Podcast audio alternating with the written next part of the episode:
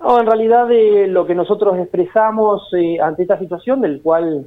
por supuesto no estamos de acuerdo, eh, es, un, informe demostrando la, la, realidad de lo que se pasa estadísticamente, o sea, no, no, no, hay situaciones inventadas con respecto a las prestaciones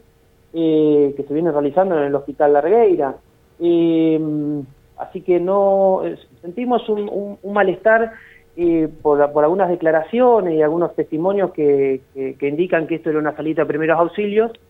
que no solamente nos afecta a nosotros, que hoy nos toca conducir por ahí el sistema de salud, sino también al resto del equipo que lo conforman y que hacen que este hospital desde muchos años sea o esté a la vanguardia en la región, fuera de que haya sido antes eh, una institución o un efector privado y hoy lo sea municipal. Y bueno, el malestar también de la gente que trabaja adentro llevó a que nosotros eh, eh, digamos, manifestáramos este comunicado, demostrándole a la población y teniendo en cuenta que venimos de, un par de, años eh, con, el COVID, que no se ha descuidado la atención que el hospital y la población se merecen.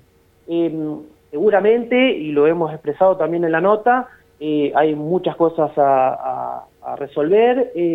hay cosas que sabemos que tenemos que modificar y cambiar. Y también estamos abiertos, también siempre fue mi forma de trabajar, en los siete años que, estuve en el hospital de Arregueira, eh, en afrontar las cosas que están mal y tratar de darle un giro y cambiarlas. ¿eh? Siempre considerando de que tenemos eh, un sistema de salud que, queremos llevar a cabo y que se viene efectuando en, todo el distrito, pero también teniendo en cuenta que siempre está primero el paciente. y sobre eso nada, la molestia está y por eso hicimos un resumen de lo que fue la gestión en el, en el 2021, como para que también la población tenga una, idea real de lo que de lo que se vive, ¿no? Y que es totalmente comprobable. Pero está en la parte de tecnología, el hospital, ¿está desactualizado? Se han hecho muchas eh, muchos ingresos de muchos equipos, como el equipo de rayos, eh, el mamógrafo, eh, en sala de cirugía también se han agregado diferentes equipos como la mesa de anestesia, eh, digamos, la, luminaria que corresponde para, para el servicio de, quirófano, eh, se ha comprado equipo de esterilización. Hay cosas que se han logrado y se han incorporado desde, el sistema municipal, digamos, desde el ente de salud, y también eh, por la colaboración de, de, la gente del pueblo. O sea, ha sido un trabajo en conjunto para que la tecnología vaya avanzando. también sabemos de que hay muchas cosas que tenemos que incorporar, eh, la tecnología avanza muy rápidamente y eso no, no deja ajeno a la salud y por supuesto eh, va a haber que hacer cambios de acá a, la eternidad porque las cosas eh, van o caducando, se van rompiendo y hay que ir gestionando y cambiando equipos a medida de, de las posibilidades y de las gestiones que se hagan. Pero considero que hay cosas que vamos a tener que ir incorporando, pero también hubo una gran incorporación de, equipamiento, ¿eh? Vuelvo a repetir, con, con la ayuda municipal, con, con, el ente de salud y con la población, que también colaboró siempre mucho, ya sea cuando era hospital privado como, como con el sistema de salud público. O sea que desmentís que el hospital eh, es una sala de primeros auxilios. Totalmente, totalmente, y creo que no solamente lo puedo desmentir yo, sino todo el equipo médico, eh, y el servicio de enfermería, de mucama, todos los que hacemos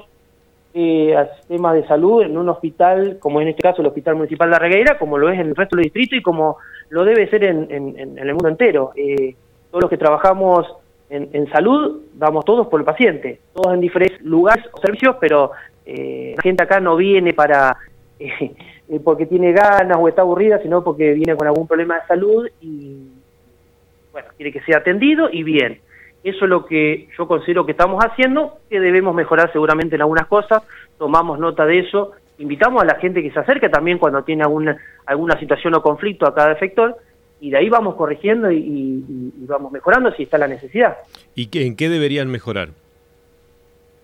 Y por ahí tenemos que rever eh, algunas situaciones por ahí, como decíamos, de equipamiento, eh, que implique mejorar el servicio o mejor dicho, el, médico también tenga a disposición otras herramientas para, para tener un diagnóstico más, más rápido y bueno, volver también a la normalidad después del COVID, a, la atención que también se venía dando más fluida eh, cuando no, no, habíamos vivido esta pandemia, ¿no? Eh, cuando lo intentamos hacer y empezamos a querer hacerlo a principios de años, volvimos a tener una ola muy grande, gracias a Dios con, con menos internados en, en terapia, pero una ola muy grande que vuelve también a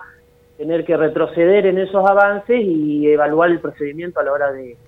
turnos, de, servicios y demás. Eh, nada, esperemos que esto lo podamos ir avanzando y que lo del COVID no vuelva a explotar de la forma que explotó, ¿no? Eh, un poco también está estamos agarrados a esa situación. Eh, ¿Esto generó, como dicen ustedes en el informe, un malestar de los empleados del hospital? Sí, por supuesto, genera un malestar porque no creo que ninguno de los del personal que está trabajando, eh, inclusive con todos los que hablé, esté de acuerdo que no están trabajando, porque lo que se quiso decir es eh, no solamente la gestión desde la dirección o desde el ente de salud, sino que todos trabajaron como una salita de primer auxilio. Eso implica el que tenía que limpiar no limpió, el que tenía que cocinar no cocinó, el que tenía que atender a un paciente no lo atendió, la enfermera no cuidó. O sea, eh, suena a, esa, a esa situación al querer generar esto de una salita de primeros auxilios, o sea, nadie está haciendo nada. Eh, entonces, mucha gente se molesta porque hay momentos de la semana y cuando hay cirugías y demás, que no se da abasto eh, y, que las enfermeras van y vienen y están todos los turnos funcionando a full, eh, que se hacen cirugías, que, manifiestan que no se hacen y, y a veces tenemos cinco o seis por, por días de cirugía, eh, nada, me parece que esa situación no cae bien en nadie. Em, yo me parece que esto se tiende más a, generar una situación a veces de, atacar eh, sin, muchos fundamentos, ya sea por una situación política o no sé cuál es la que se pretende, pero en definitiva eh, están, están incumpliendo la verdad. vuelvo a repetir, no somos ingenuos, que tenemos que mejorar eh, ciertas cosas, pero no considero en absoluto de que sea una salita de primeros auxilios y lo voy a defender eh, toda mi vida, ¿no? Eh, ¿Es, es, es cierto, ustedes confirman que se limitaron los servicios antes de la pandemia o, es durante la pandemia? Ah, durante la pandemia lo que se ha manifestado, o sea, para que te des una idea, antes de la pandemia venían tal vez a un turno 25 personas en cuatro horas eh, a la atención de un consultorio externo un médico y eso era imposible si queríamos mantener eh, el cuidado del paciente y del médico y de todo el sistema de salud que, que funcionando de la misma manera. Entonces, nada, se daban turnos más, más alejados, que no se mantenga todo eh, todos los pacientes en, en, un mismo lugar a la espera, antes tenía la sala de, de atención clínica llena, eso no lo podía sostener en, una pandemia como la que tuvimos, ni nosotros ni nadie. O sea, esto no es solamente una medida que se toma desde el Distrito de Puan, sino eh, en toda la provincia, en todo el país, en el mundo se han tomado medidas de restricción. Entonces, por supuesto, eso que vos veías que era lleno la, la sala de gente, en ese momento no lo ibas a ver, pero en cuidado del paciente y de todo el sistema de salud, de los médicos, de la enfermera, de todos, ¿no? Eh, era evitar que esto siga avanzando y no poder pararlo eh, nada, ante esa decisión creo que hemos, hemos tomado la, correcta. Eh, en un trabajo que sea respetado en toda la provincia y en la nación, ¿no? Estamos hablando con Claudio Weyman, que es el director del ente descentralizado de salud del municipio de Puan, sobre la situación del hospital de Darregueira. También eh, entre los comunicados que han enviado mm, pasan lo que pasó con la comisión de beneficencia. Dice, eh, a raíz de una nota formal presentada por el intendente municipal o al intendente municipal, en donde la ONG Misión ARG, Asociación Civil solicitaba audiencia, la misma fue pactada para el 3 de febrero a las 9 horas en el SIC Darregueira. Asimismo, la Sociedad de Beneficencia nos comunicó que tanto Misión ARG como Asociación Civil como Vidasur iban a ser los organismos encargados de mantener comunicaciones representadas por ellos. Días previos a la reunión recibimos un vía mail la siguiente comunicación. Misión ARG comunica que dada la falta de cumplimiento de normas institucionales, el señor Omar Gadea y la señora Diana Enrique quedan sin efecto nuestra intervención como institución no gubernamental. Eh, Claudio, ¿cuál es la explicación a esto para el ciudadano que no nos queda bien en claro? qué fue lo que pasó? Bueno, eh, en realidad tal cual lo, lo lees. Ellos se solicitan desde Misionar eh, una reunión eh, al señor intendente vía email para generar una eh, digamos, una reunión entre las partes para avanzar con, con respecto a, pedidos y, diferentes, diferentes situaciones que manifiestan desde la sociedad de beneficencia. Eh, dado esto y contestando al email eh, donde nos, mandan esta, este pedido formal, eh, es que eh, se responde para confirmar una fecha, que fue el 3 de febrero a las 9 horas en el SIC, eh, y bueno, para cerrar esa reunión y poder concretarla. Ante esto, unos días previos, nos mandan ese, ese email donde la representante de que es la señora Mercedes Casimiro, que es la coordinadora latinoamericana de Misionar, nos informa que justamente esto, por la falta de, cumplimiento de algunas normas institucionales que desconozco cuáles son, el señor Gadea y la señora Enrique, eh, nada, no, ellos no iban a, no iban a intervenir en esta reunión y nos, nos, solicitan varias veces el, pedido de disculpa a nosotros y al intendente eh, por, este, por esta comunicación. Eh, en realidad nosotros lo que hicimos es responder al pedido de email que ellos nos solicitan de esta reunión, nos presentamos con el asesor letrado del municipio, que es Francisco Fabrat, el doctor Francisco Fabrat, el doctor Heredia como director médico y, quien te habla, eh, nos estuvimos esperando en el SIC por si igualmente asistía alguna de, las de las partes eh, y no eso no sucedió y por lo tanto queríamos manifestar esta situación para que quede clara la población que no tenemos problemas en reunirnos, inclusive de ahora en adelante si, es necesario una reunión o un pedido formal, eh, nos reuniremos, pero bueno, esto fueron fue la situación que se vivió eh, y, también un poco contestando a, bueno al pedido de, reunión que habían solicitado ellos como para que quede claro que nosotros no tenemos problemas en juntarnos, en sentarnos a dialogar, pero bueno, en este caso no sucedió por un motivo ajeno a nosotros. Eh, e, era manifestar y explicar esto, eh, porque si no, bueno, la información va, viene, hay opiniones desencontradas, y debemos salir a aclararlas, a veces creo que no son necesarias, pero bueno, de por sí volvemos al, mismo tema, el paciente está en el medio, eh, y yo la realidad es que no sé si el paciente está tanto en las reuniones, esto, lo otro, aquello, eh, pero bueno, en definitiva suceden y tenemos que dar explicaciones a la población de, de este tipo de situaciones, ¿no? Claudio Weyman, con quien estamos dialogando, director del ente de salud de Puan. Bueno, eh, Emiliano Stalder, concejal del Frente de Todos, eh, también hizo su descargo en las redes sociales sobre eh, la designación del nuevo director del ente descentralizado de salud. Bueno, la propuesta del Ejecutivo sobre tu designación cuatro concejales, eh, sumado Reyes, bueno, obviamente votaron en contra, no estaban de acuerdo, y que además eh, hablan de esto de que tuviste 10 eh, empleados durante meses apelando a la buena fe y confianza, y dicen que un funcionario público no puede apelar a la buena fe, debe inevitablemente controlar lo que pague en calidad de qué. cuestionan desde el frente de todos y por supuesto también dice, bueno, vas a tener la responsabilidad de, administrar mil millones de pesos en, salud. ¿Cuál es tu descargo a esto, Claudio? mira, en primer lugar es una situación que todavía eh, tiene su, su, causa judicial y del cual todavía el juez no se despidió. Eh, yo en algunos casos eh, escuché manifestando de, o hablando de estafas y demás, cuando todavía justamente la justicia no se despidió. Fuera de eso, eh, nada, mi función durante siete años fue eh, coordinar y tratar de administrar los fondos eh, del ente y los fondos municipales que ingresaban al Hospital de Arreguera y de lo cual hice, y estoy plenamente seguro, y hice mi descargo en la justicia cuando presentamos la denuncia, de cuál fue mi, actuar y mi funcionamiento dentro del Hospital de Arregueira. ante esta situación,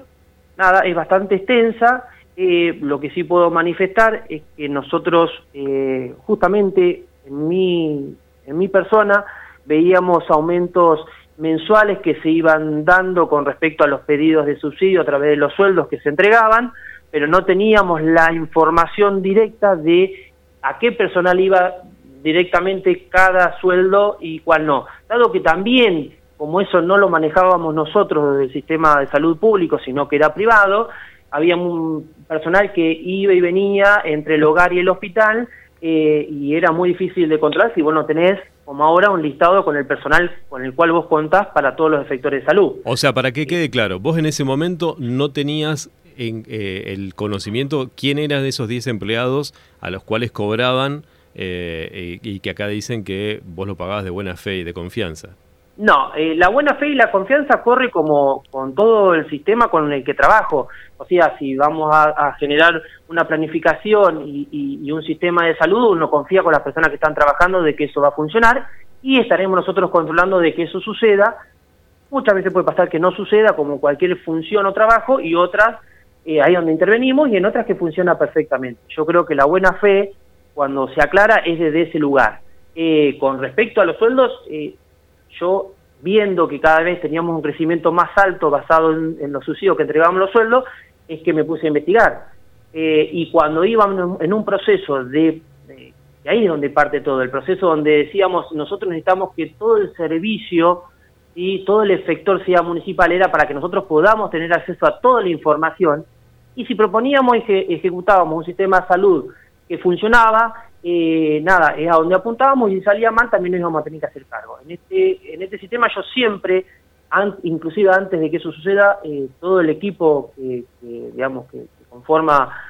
el intendente de salud y demás, íbamos con esta situación de que necesitábamos ir por la municipalización completa del hospital. Cuando esto se va dando y se va, vamos pidiendo información y cada vez vamos trabajando más sobre el tema y vamos, en cierta forma, exigiendo que nos presenten determinada información, es que yo mismo descubro, ¿sí? Eh, una noche, eh, trabajando en el tema y viendo cómo eh, que, ninguno de los empleados a la hora de municipalizar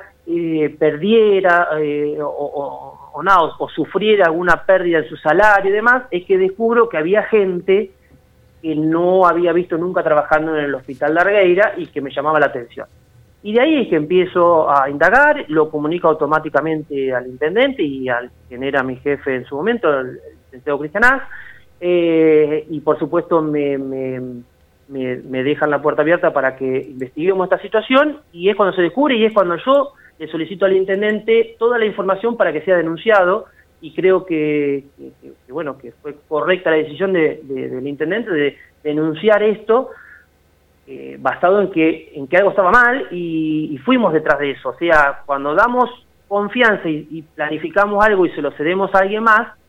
controlamos, porque si no, no nos hubiésemos dado cuenta de esto, y si algo está mal, vamos y trabajamos sobre el tema y lo tratamos de cambiar, como sucedió, y si yo hubiese tenido o incumplido mi labor, no hubiese dado nada, no hubiese dicho nada, hubiera eh, hecho oídos sordos a esta situación y hubiese avanzado, cosa que no iba a hacer.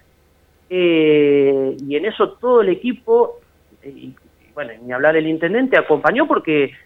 lo, como estamos acostumbrados a trabajar todos, ¿no? con errores, con virtudes, pero como estamos acostumbrados todos a trabajar.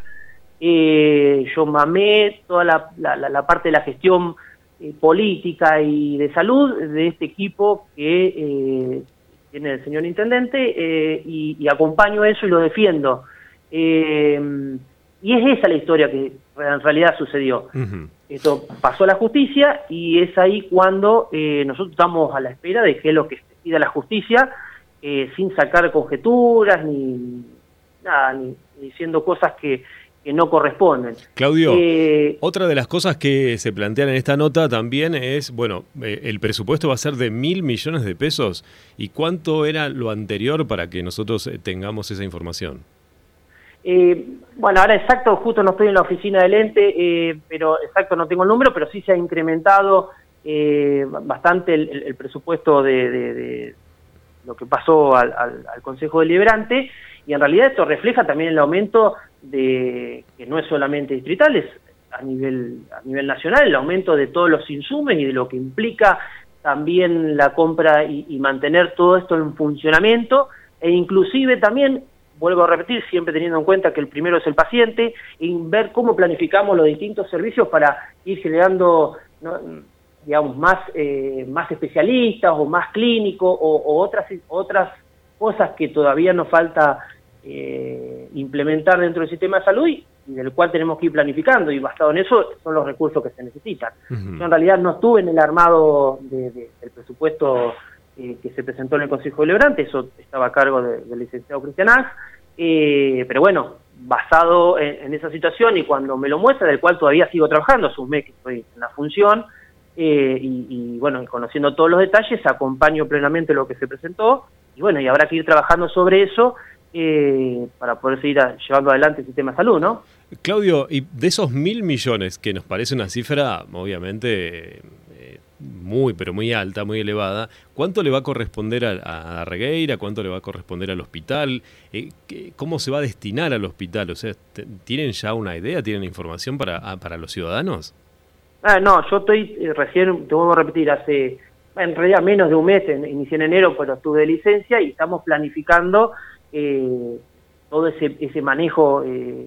justamente económico para que llegue a cada efector eh, lo que corresponda y lo que se necesite para seguir, seguir llevando adelante el servicio de salud en cada localidad. En eso, desde que yo estoy en la gestión municipal, siempre se fue muy federal eh, y, lo que pretendemos es que justamente a toda la población le llegue de la misma forma y con las mismas necesidades, eh, ya sea en Darregueira, Puan o en San Germán. Y como ex eh, director administrativo, Claudio, te pregunto, eh, ya que estábamos hablando de números, como ex director eh, administrativo del hospital, ¿cuál es lo, que gasta el hospital por mes? Para, que, para entender un poco cómo viene el tema a la mano números. Y lo que pasa es que en plena pandemia no es lo mismo que se gastaba a nivel sin pandemia, digamos, los números han crecido muchísimo. Recién ahora vamos a volver a hacer un análisis que estamos trabajando en eso pero bueno, como para que te des una idea, eh, eh, antes de que, de que comenzara esta pandemia, en oxígeno aproximadamente se gastaba entre 250 y 300 mil pesos por mes y de un mes a otro, en el inicio de toda esta pandemia, pasamos a tener un costo de 1.600.000. Uh por supuesto no fue todos los meses igual, pero como para que te den una idea del crecimiento que hubo, eh, y el aumento de los insumos y en sostener todo el servicio, que no es solamente los servicios que uno puede decir luz, gas eh, o, el mantenimiento del establecimiento, sino todo el resto que conlleva. Y nosotros teníamos un costo mensual de, medicación, de, de, insumos, medicamentos, también de 200, 300 mil pesos y pasamos de un mes al otro a tener 900 mil. Eh, esos son los costos reales que se vivió en estos últimos meses de pandemia que, nada, que como todo, que se desestabilizan al tener planificada una situación, a esto sumarle todo, todo lo que, los aumentos por que se, que se dan en, todo, la inflación, digamos, y, bueno, y se ve reflejado y, ahora tenemos, digamos, en esa planificación, eh, la persona a la cual estoy reemplazando, hmm. eh, armó ese presupuesto, ¿no? Armó el presupuesto general del ente. Claudio, y ya que está te pregunto, ¿no? Porque me, quedo pensando, al ser una información pública y obviamente, eh, obviamente eh, dinero público, nosotros vamos a poder tener en algún momento, cuando ustedes ya tengan planificado eh, la información y los datos que nos llegue a los medios de comunicación, bueno, cuál es lo que se destina, en qué se destina el dinero a, a Darregueira, porque si no pasa esto, ¿no? Nosotros quedamos como medios de comunicación en el medio, entre los dichos de uno y del otro, pero la sociedad no sabe bien qué es lo que, lo que gasta el hospital de Arregueira, no sabe bien qué, equipamientos le faltan, cuánto tiene que comprar, eh, si están, eh, porque cuando hablamos de mil millones de pesos es un presupuesto eh, enorme, sí, pero también obviamente uno no, no conoce o tiene el desconocimiento total de qué es lo que gasta la salud en Darregueira. O sea, nosotros podemos, en, cuando ustedes lo tengan, esa información, tenerla en los medios. Sí, sí, tal cual, y bien tengamos esta planificación lista, yo comparto de que no solamente en salud, sino en todos los, sistemas del Estado se debe, se debe expresar eh, cuáles son los ingresos, los egresos, eh, dar, dar testimonio a la gente de lo que se gasta y lo que no se deja de gastar. Eh, pero bueno, no, no tampoco te puedo dar números ni te quiero mentir con exactitud mientras yo vengo planificando y con el poco tiempo en el que ingresé poder darte datos precisos, porque hoy no solamente es el Hospital La Reguera, es todo el, ¿no? Eh, y por supuesto hay necesidades en todos lados y hay cosas que vienen funcionando bien y hay que mantener. Eh, eh, y bueno, en todo ese proceso, sí, por supuesto que ni bien tenga eso, no tengo problemas en volver a sentarme a, conversar con vos o con cualquier persona que así lo, requiera. Estamos hablando con el director del ente de salud del distrito de Puan, Claudio Weyman. Claudio, ¿algo que no te haya preguntado y que nos quieras contar? No, pedir eh, esto a la población el acompañamiento. Eh, yo entiendo que la gente en realidad lo que quiere venir es atenderse, recibir el servicio que corresponde, porque nada, si viene a, un hospital, sea cual sea del distrito, eh, lo que quiere es ser bien atendido y una solución. Eh, ser claro en, eso que nosotros pretendemos, que eso siga así, y en las cosas que tengamos que mejorar, estamos a disposición, o en cada efector, el responsable del lugar, o también estoy a disposición eh, para que, traigan las inquietudes y poder analizarlas. Eh, esto es un trabajo también entre todos, fuera que hoy somos los que manejamos eh, desde la gestión de Facundo Castelli eh, el ente de salud, pero esto en realidad es de todos, es un hospital municipal público, pero que a todos nos, nos ingiere el hecho de que funcione bien, así que toda propuesta es bienvenida lo vamos a escuchar, las cosas que tengamos que mejorar las vamos a cambiar, eh, y bueno, lo que no podamos también vamos a decir que no, eh, con los fundamentos que correspondan, ¿no? Eh, esto es, un avance donde también vamos a tener esa situación y también tendremos que saber decir que no, con los fundamentos siempre en mano, justificando el por qué una cosa y la otra.